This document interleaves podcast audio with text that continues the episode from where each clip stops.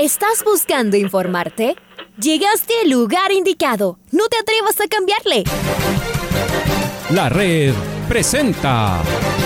Ponte al día. Información deportiva al instante sobre la actualidad de los equipos ecuatorianos muchos goles y el drama que tanto disfrutamos. Los albos se pusieron en ventaja con doblete de Adolfo Muñoz. La Libertadores Femenina cuenta con sus 16 equipos. Con la conducción de los periodistas de la red, Raúl el Profe Chávez y Andrés el Pichón Villamarín. Mucha información que contarles aquí en 102.1 FM. El microciclo de la selección que arranca el día de hoy. Ponte al día. La red. Bienvenidos.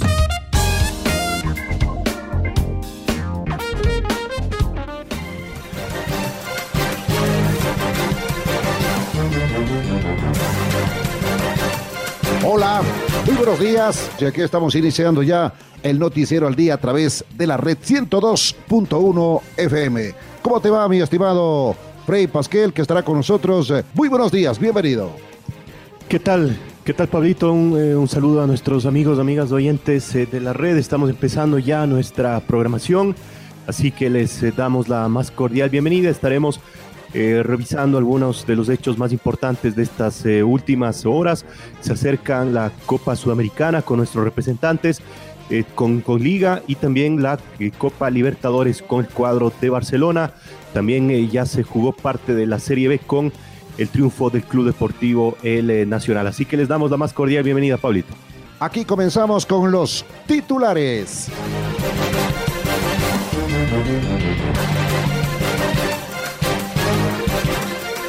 Falleció en la ciudad de Tampa don Rodrigo Paz Delgado, dirigente de Liga Deportiva Universitaria.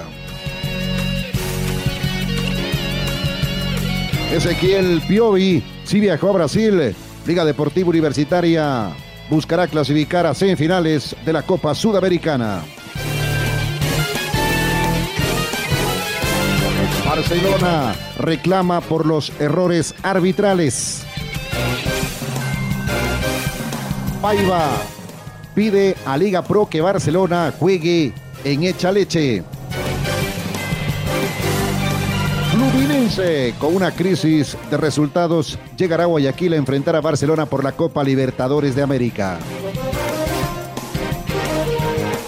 El Nacional venció a Guayaquil Sport por la Serie B del fútbol ecuatoriano.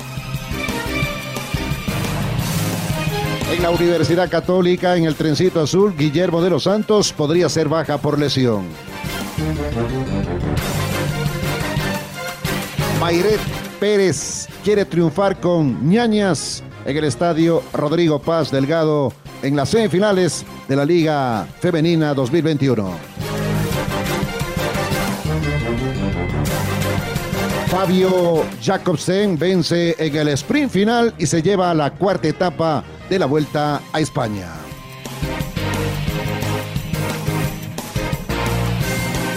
A continuación presentamos el editorial del día en la voz de nuestro director Alfonso Lazo Ayala.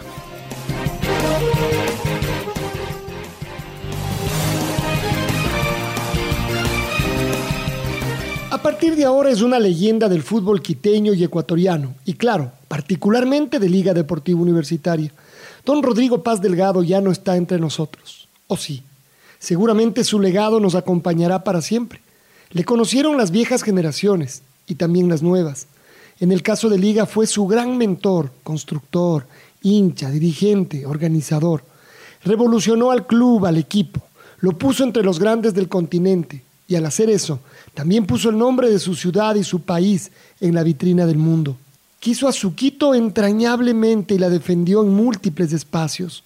Se convirtió en su alcalde más querido e impulsó su desarrollo de manera eficiente y admirable.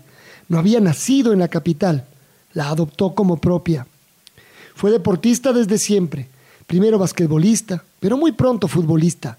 Dirigía su inolvidable equipo de indoor fútbol, el Bon Risky Dosh, junto a sus entrañables amigos Juan Moncayo y Marcelo el Chiquitón Holguín le ganaba todo el que se pusiera al frente, por las buenas y las no tan buenas.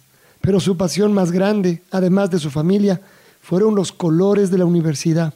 Rescató varias veces al equipo, le llevó a su primer bicampeonato, le desarrolló un complejo deportivo y finalmente soñó más que ningún hincha construyó su estadio.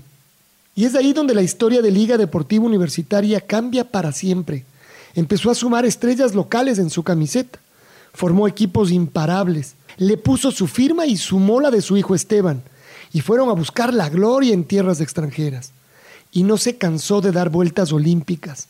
La Libertadores del 2008 fue el inicio. Sumó rápidamente la Sudamericana y las dos recopas. Y por supuesto, el nombre de Rey de Copas ecuatoriano para siempre.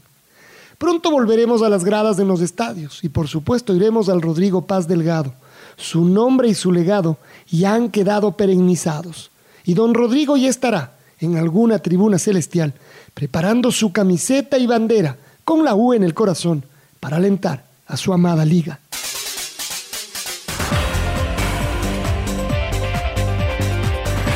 Estamos en el Noticiero al Día a través de la red, la radio que siempre está a 102.1 FM. El señor Rodrigo Paz Delgado, presidente honorífico de Liga Deportiva Universitaria y exalcalde de Quito, falleció en la ciudad de Tampa este martes 17 de agosto a la edad de 87 años. Personaje ecuatoriano que nació en Tulcán el 20 de diciembre de 1933 y durante su vida estuvo ligado al mundo empresarial, al deporte y a la política. En todos esos ámbitos fue un hombre exitoso, visionario y reconocido como un referente, no solo por sus coidearios, sino también por sus rivales.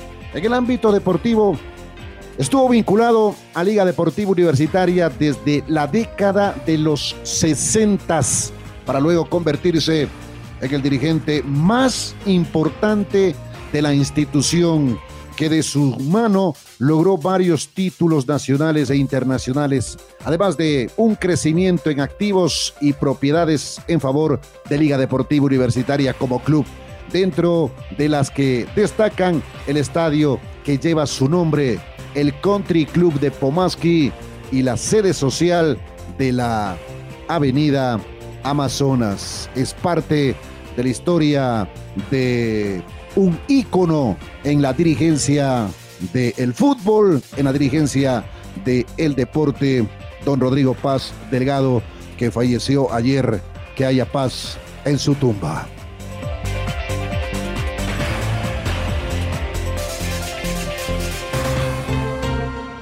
El eh, emblemático exjugador de Liga Deportiva Universitaria, Franklin Salas, lamentó lleno de tristeza la partida de don Rodrigo Paz. Escuchemos parte de la entrevista concedida ayer en horas de la tarde en el programa Fútbol FM de Radio La Red. Triste, ¿no? Triste, penado, sorprendido por eh, la partida de don Rodrigo. Eh, para nosotros, para mi persona en especial, fue, fue un pilar, ¿no? Fue una persona que, que siempre me estuvo ayudando, que siempre me estuvo aconsejando, que siempre me estuvo corrigiendo y y hoy por hoy saber de que nos ha dejado, yo creo que queda un vacío grande en, cada uno de nosotros. ¿Cómo era don Rodrigo como dirigente, como persona? Creo que es de los pocos o poquísimos directivos en que se enfocaban en no tratar de, hablarle futbolísticamente al jugador, sino tratar de hablarle eh, familiarmente, ¿no? Eh, yo creo que don Rodrigo en ese sentido se destacaba porque eh, iba más allá. Sabía que el, jugador estaba pasando un mal momento o no le estaban saliendo bien las cosas. Entonces don Rodrigo se enfocaba en preguntarte sus cosas familiares, sus cosas fuera de lo futbolístico, para desde ese lugar tratar de darte una solución y puedas trabajar y desempeñarte tranquilamente en la cancha de fútbol.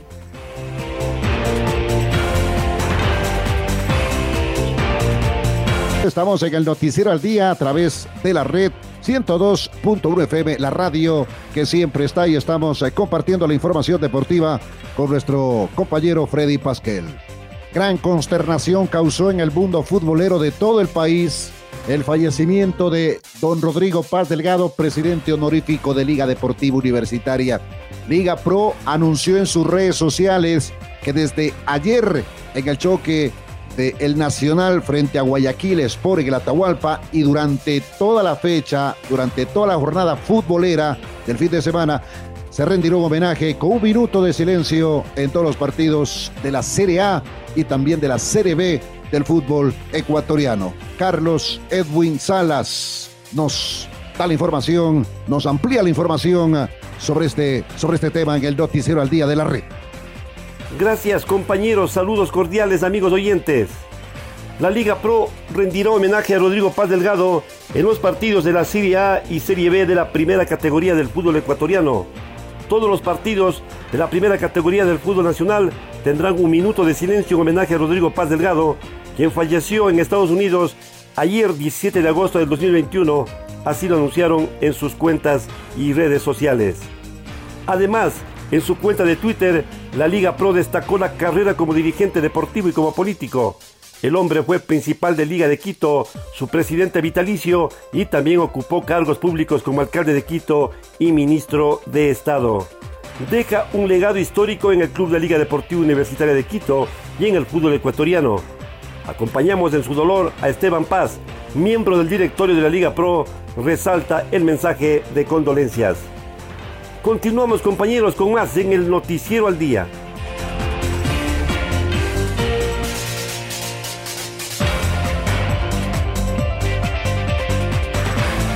La noche de este martes, Liga Deportiva Universitaria llegó a Curitiba, Brasil, para enfrentar al Atlético Paranaense con el objetivo de clasificar a la semifinal de la Copa Sudamericana. Escuchemos el informe que nos entrega el pichón Andrés Villamarín. Amigos del Noticiero al Día de la Red, un cordial y afectuoso saludo. Les mandamos un abrazo grande desde Curitiba.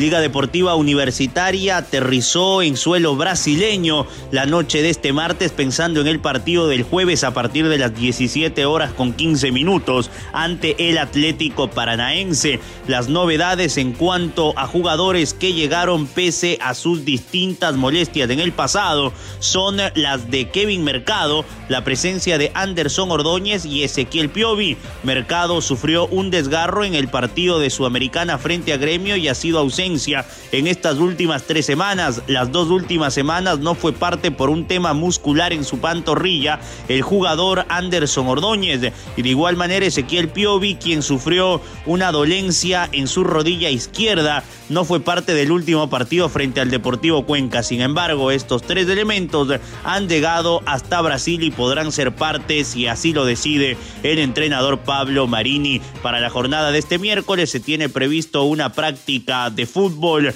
en eh, una de las canchas que se les brindará por parte del Atlético Paranaense y de esta manera el equipo será delineado por Pablo Marini para el cotejo en el Arena Dabaizada que no podrá contar con hinchas como si en Brasil pueden hacerlo en Brasilia y de igual manera en Belo Horizonte, acá en Curitiba por el tema de la pandemia todavía eh, el ingreso del público espectador está restringido. En medio del eh, desazón y de la inconformidad en cuanto al creer que fue una noticia real el fallecimiento de don Rodrigo Paz Delgado, la delegación de liga llegó a suelo brasileño. Compañeros del noticiero al día de la red, un cordial saludo.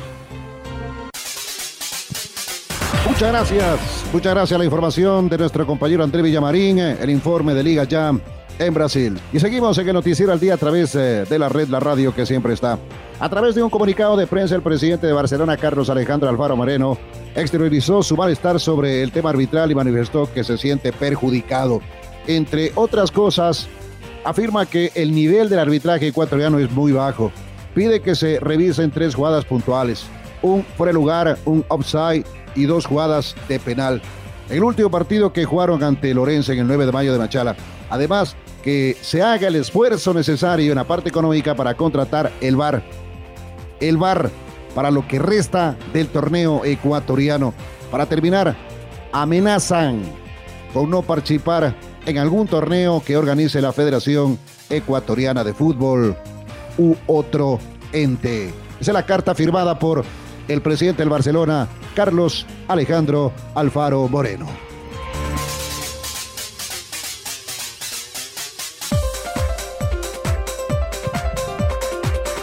Renato, Renato Paiva, técnico del Independiente del Valle, luego del partido ante, ante Aucas, hizo un pedido a la Liga Pro y Gol TV. Cuando Barcelona juega ante Mushugruna, que también lo haga en el estadio de Chaleche. El trato debe ser igual para todos, manifestó el eh, técnico del equipo líder en esta segunda etapa del campeonato. Escuchemos. Ha sido un gusto para Independiente jugar en el, en el estadio de Musurruna, porque en una competición tienen que jugar. Los equipos que juegan en casa tienen que jugar en casa y los equipos que juegan fuera tienen que jugar en casa de los adversarios. Y eso no se pasa con todos. Entonces ha sido un gusto muy grande y que Musurruna juegue siempre en su casa ya que tiene un estadio. Y para nosotros ha sido un gusto muy grande jugar ahí y volveremos siempre para jugar ahí. Y no me digan que es por la televisión, porque mañana Barcelona juega a las 3 de la tarde y en campeonatos, muchos otros campeonatos, Barcelona es un grandísimo club, como es Real Madrid, como es Barcelona de España, como es Manchester City, como es Juventus, como es Milan, como es Benfica, como es Porto. Todos juegan a las 3 de la tarde dos, tres veces por temporada. Por lo tanto, no me vengan a decir que es de televisión. La altura es difícil para jugar, tiene que ser difícil para todos.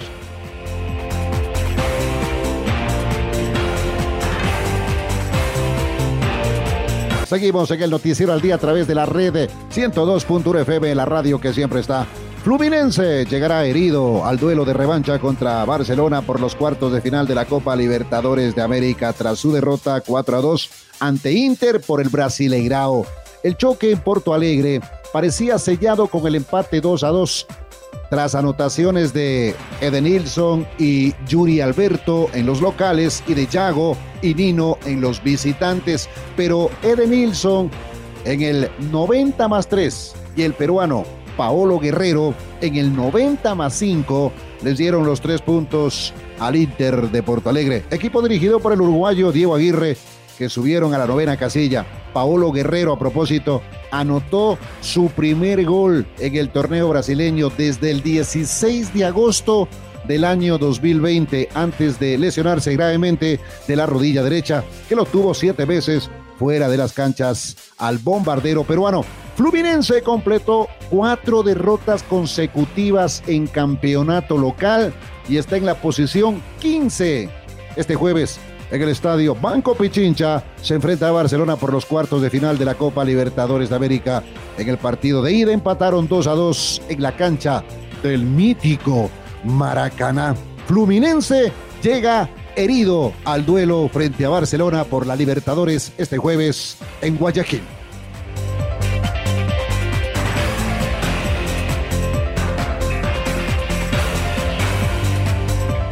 El Nacional se impuso a Guayaquil Sport en partido jugado en el Estadio Olímpico Atahualpa anoche por la décima fecha de la segunda etapa de la Serie B. Eh, llevan jugadas ya 28 jornadas, faltan 8 fechas para este gran objetivo del equipo del Nacional que está cada vez más cerca del ascenso, del regreso a la Serie A de nuestro fútbol. Los criollos le dieron la vuelta al marcador como habían sido sus dos últimos triunfos acá jugando en casa y les ganaron al Guayaquil Sport 3 por 1. Escuchemos el informe preparado por nuestro compañero Domingo Valencia.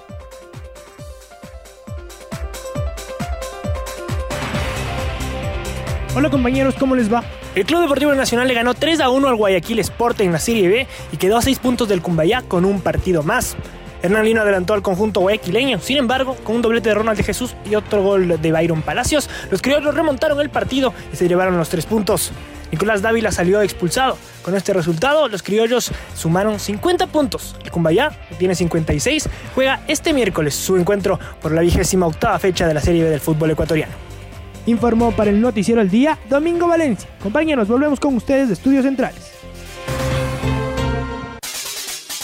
Muchas gracias, muchas gracias, muchas gracias. Doming. Seguimos, obviamente, con la información a través del noticiero al día, a través de la red 102.1 FM, la radio que siempre está. El zaguero central de Universidad Católica, Guillermo de los Santos, sufrió un golpe en uno de sus aductores, por lo que su presencia en el choque de este fin de semana ante Guayaquil City, en el Atahualpa, está en duda.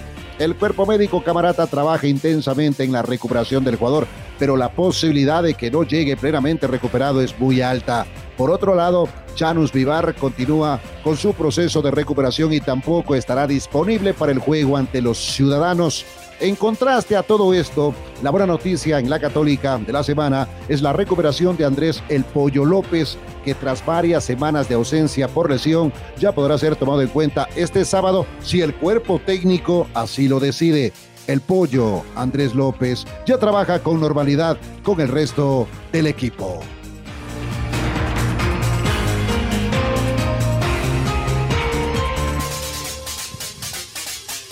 Cambiamos, cambiamos de tienda, nos vamos al Independiente del Valle. Allí otro jugador está con problemas físicos, Fernando Gaibor, el volante de los Rayados, sufrió hace algunas semanas un problema muscular y por tal razón no ha sido tomado en cuenta en los últimos partidos. El jugador que ha venido trabajando eh, con el cuerpo técnico, eh, con el cuerpo médico, perdón, de la institución, y aunque su evolución es positiva, todavía no trabaja a la par del resto de sus compañeros. El eh, día de hoy, jueves, se realizarán pruebas eh, más exigentes al futbolista para saber si puede o no estar el fin de semana en el partido ante el Delfín de la ciudad de Manta. Avanzamos en el noticiero al día. La plantilla de jugadores del técnico universitario regresó a los entrenamientos en el complejo deportivo de Quillan Loma, luego del empate 1 a 1 con la Universidad Católica.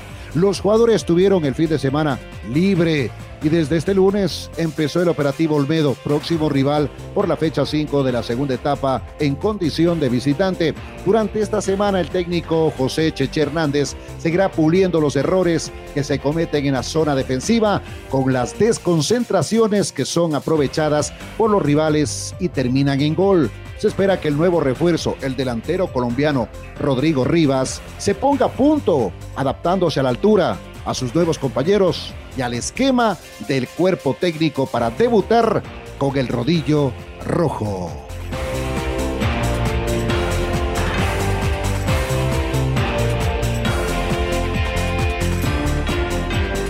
Seguimos, seguimos con más aquí en el Noticiero al Día en la, en la red. La Dirección de Competiciones de Clubes de la Confederación Sudamericana del Fútbol dio a conocer el calendario de partidos tanto de la Libertadores, Sudamericana y Recopa del año 2022. La primera fase, fase de la Copa Libertadores está planificada para eh, dar inicio la semana del 7 de febrero. La primera fase de la Sudamericana, a su vez, se jugará la semana del 7 de y 14 de marzo. El sorteo de la fase de grupos de estos dos torneos sería el martes 23 de marzo. La fase de grupos comenzaría la semana del 4 de abril y el sorteo de, la, eh, de las fases de eliminación sería, estaría para el primero de junio. La final de la Copa Sudamericana está programada para el sábado 1 de octubre y la final única de la Copa Libertadores que se la va a jugar en el estadio Banco Pichincha en la ciudad de Guayaquil,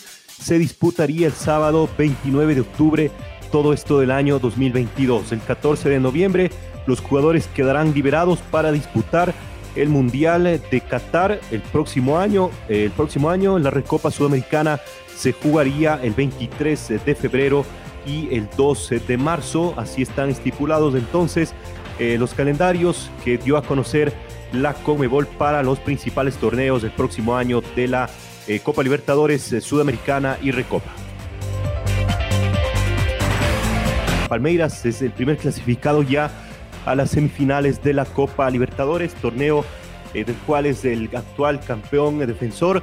Le ganó 3 por 0 al equipo del Sao Paulo ayer en el Allianz Arena con gran actuación colectiva de su equipo abrió la cuenta Rafael Veiga, eh, después eh, puso la, segunda Dudú, en el segundo tiempo fue totalmente superior el cuadro del Verdao y el tercer gol fue de obra de el eh, mediocampista Patrick de Paula. De esa manera entonces Palmeiras le ganó 3 por 0 a Sao Paulo, primera ocasión en su historia, además que el Palmeiras vence a Sao Paulo en torneo de Copa Libertadores. Habían un par de eh, llaves que las había ganado Sao Paulo en los años 2005 y 2006. De esa manera se tomó dulce revancha el cuadro del Palmeiras. Eh, de esta manera quedó eliminado lamentablemente el equipo de Sao Paulo que eh, tiene en sus filas a Dani Alves del histórico, el más ganador de trofeos a nivel mundial, el jugador, el veterano jugador brasileño y también se quedó fuera, por supuesto, el zaguero ecuatoriano Robert Arboleda con el cuadro tricolor del Sao Paulo. Cambiando de tema, En el tenis, la dupla ecuatoriano-uruguaya conformada por Gonzalo Escobar y Ariel Béjar derrotaron 6-4, 4-6, 4-6, 6-3 y 10-8 a la pareja del japonés Ben McLachlan y el sudafricano Ryan Klassen en una hora y 25 minutos. A pesar de haber empezado bajo en el marcador, los sudamericanos supieron persistir y dieron la vuelta al partido con mucha personalidad. Este es un gran paso en camino al objetivo que es alcanzar las ATP Finals, instancia donde se clasifican las ocho mejores parejas del mundo. De momento el puntaje de Escobar y Béjar no alcanza para estar entre los ocho primeros. La pareja se encuentra en novena posición por ahora con 1760 puntos, mientras que la pareja del italiano Simone Bolelli y el argentino Máximo González, que perdió en Cincinnati, está octava con 1910 unidades. Esto abre la puerta para que los eh, jugadores eh, sudamericanos puedan seguir sumando y arrebatarle este lugar a los, eh, al italiano Bolelli y al argentino González. Avanzaron entonces a segunda ronda Gonzalo Escobar y Ariel Béjar, que están ahí en pos de clasificarse, de, de meterse dentro de los ocho mejores eh, del mundo eh, a nivel de duplas en el tenis. Eh, de esta manera entonces avanzaron y están ya en la segunda ronda de este Master 1000 de Cincinnati. Los Juegos Paralímpicos Tokio 2020 se desarrollarán sin presencia de aficionados en las gradas, tal y como sucedió con los Juegos Olímpicos que concluyeron el pasado 8 de agosto. No obstante, la cita paralímpica que se realizará entre el 24 de agosto y el 5 de septiembre permitirá la presencia en determinados eventos de niños pertenecientes a escuelas locales a petición de las autoridades con el fin de promover la inclusión y la igualdad. Nuestro querido compañero Marco Fuentes amplía la información tal, eh, compañeros, amigos, amigas? Un saludo a través de la red. Eh, tal y como sucedió con los Juegos Olímpicos, el comité organizador local confirmó que los Juegos Paralímpicos Tokio 2020 se desarrollarán sin la presencia de público en los escenarios. Esta es una decisión que finalmente respondió a la delicada situación que atraviesa Tokio debido a la pandemia, recordando incluso que está la ciudad japonesa en estado de emergencia hasta el próximo 31 de agosto. Ante esta situación, se tomarán medidas más estrictas para las competiciones que se desarrollan en los departamentos que actualmente están bajo esta urgencia, incluyendo la ausencia de espectadores, declaró el comité organizador en un comunicado conjunto con el Comité Paralímpico Internacional, el gobierno japonés y la ciudad de Tokio. Así, los Juegos Paralímpicos se desarrollarán en un formato similar al de los Juegos Olímpicos, en donde el 98% de los eventos fueron eh, sin la presencia de aficionados en la grada, mientras que el 2% restante permitieron la presencia de aficionados en zonas relativamente alejadas de la capital nipona. No obstante, para esta cita paralímpica, varios alumnos de algunas escuelas locales podrán asistir a ciertas pruebas a petición de las autoridades eh, locales en Japón, buscando fomentar la igualdad y la inclusión. Esto es lo que les podemos informar a esta hora, amigos, amigas. Un abrazo grande para todos ustedes.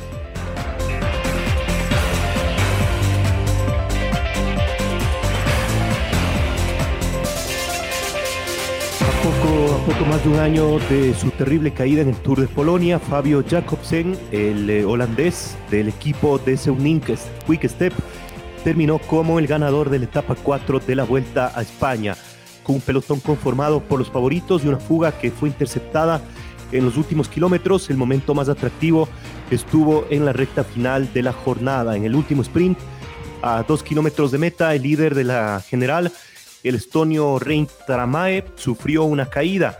No obstante, volvió de inmediato a su bicicleta y el control de carrera determinó que al tratarse de los últimos kilómetros, el ciclista estonio tendría el mismo tiempo que el pelotón. Ya en Molina de, Aragón, los eh, velocistas comenzaron a apretar el ritmo y se enfrascaron en la batalla por la victoria. Todo apuntaba que el francés Arnaud de Mare se llevara la etapa, sin embargo apareció el neerlandés para arrebatarle la etapa de último momento. Magnus Kort del IF Education Nipo completó el podio. Tres de los cuatro pedalistas ecuatorianos se llegaron con el lote y por lo tanto en el mismo tiempo que el ganador. Richard Carapaz terminó en posición 41, Jefferson Cepeda posición 80 y Jonathan Caicedo lugar 84. El de Ineos Grenadiers, Jonathan Narváez, tuvo problemas para sostener el ritmo y llegó a un minuto 10 segundos por detrás en la plaza 132. Hoy se disputa la etapa 5 de esta la Vuelta a España. El ciclista de Ineos eh, Granadiers y compañero de Richard Grapaz, Egan Bernal, se ubica en el noveno lugar de la Vuelta a España a 57 segundos del líder Rein Taramae. Escuchemos las declaraciones del pedalista colombiano tras la cuarta etapa de la competencia donde ingresó en lugar 22, pero con el mismo registro de tiempo del ganador del día, Fabio Jacobsen. Sí, bueno, al final los últimos kilómetros entraba viento de costado y no era lo suficiente fuerte como para romper el grupo, pero igual había tensión, había que, estar ahí adelante, así que nada, yo creo que por eso se, fue bastante rápido, luego ya en el final era viento de, a favor, así que nada, yo creo que por eso se, fue muy muy rápido. Por lo menos nosotros en el no es algo que digamos eh, lo vamos a probar acá o allá, yo creo que igual debe, debe venir por parte más que todos los corredores, ¿no? tener ese, ese feeling de que si se prueba algo se, se va a pero obviamente yo creo que como todos los equipos estamos advertidos de que teníamos que, estar muy atentos y nosotros por lo menos venimos acá a aprovechar cualquier oportunidad si tenemos ir así estamos bien ubicados. Está claro que es, algo de tipo perdido, pero bueno, es, la Vuelta a España, estamos en final de temporada, cualquier cosa puede pasar. Está siendo un clima que, la verdad genera bastante fatiga, hace mucho calor, así que cualquier cosa puede pasar. El recorrido es bastante duro, así que la verdad que entre más los tengamos ahí adelante, finalmente yo creo que incluso puede ser mejor. Muy bien, y estimado Frey Pasquel, cerramos el noticiero al día a través de la red La Radio que siempre está a 102.1 FM. Ahora ya estás al día junto a nosotros. La red presentó. Ponte al día. Informativo completo sobre la actualidad del fútbol que más nos gusta, en donde estés y a la hora que tú quieras. Quédate conectado con nosotros en las redes de la red. Síguenos como arroba la red Ecuador y no te pierdas los detalles del deporte minuto a minuto. Escúchanos en vivo en TuneIn y en los 102.1 FM en Quito. ¡Te esperamos!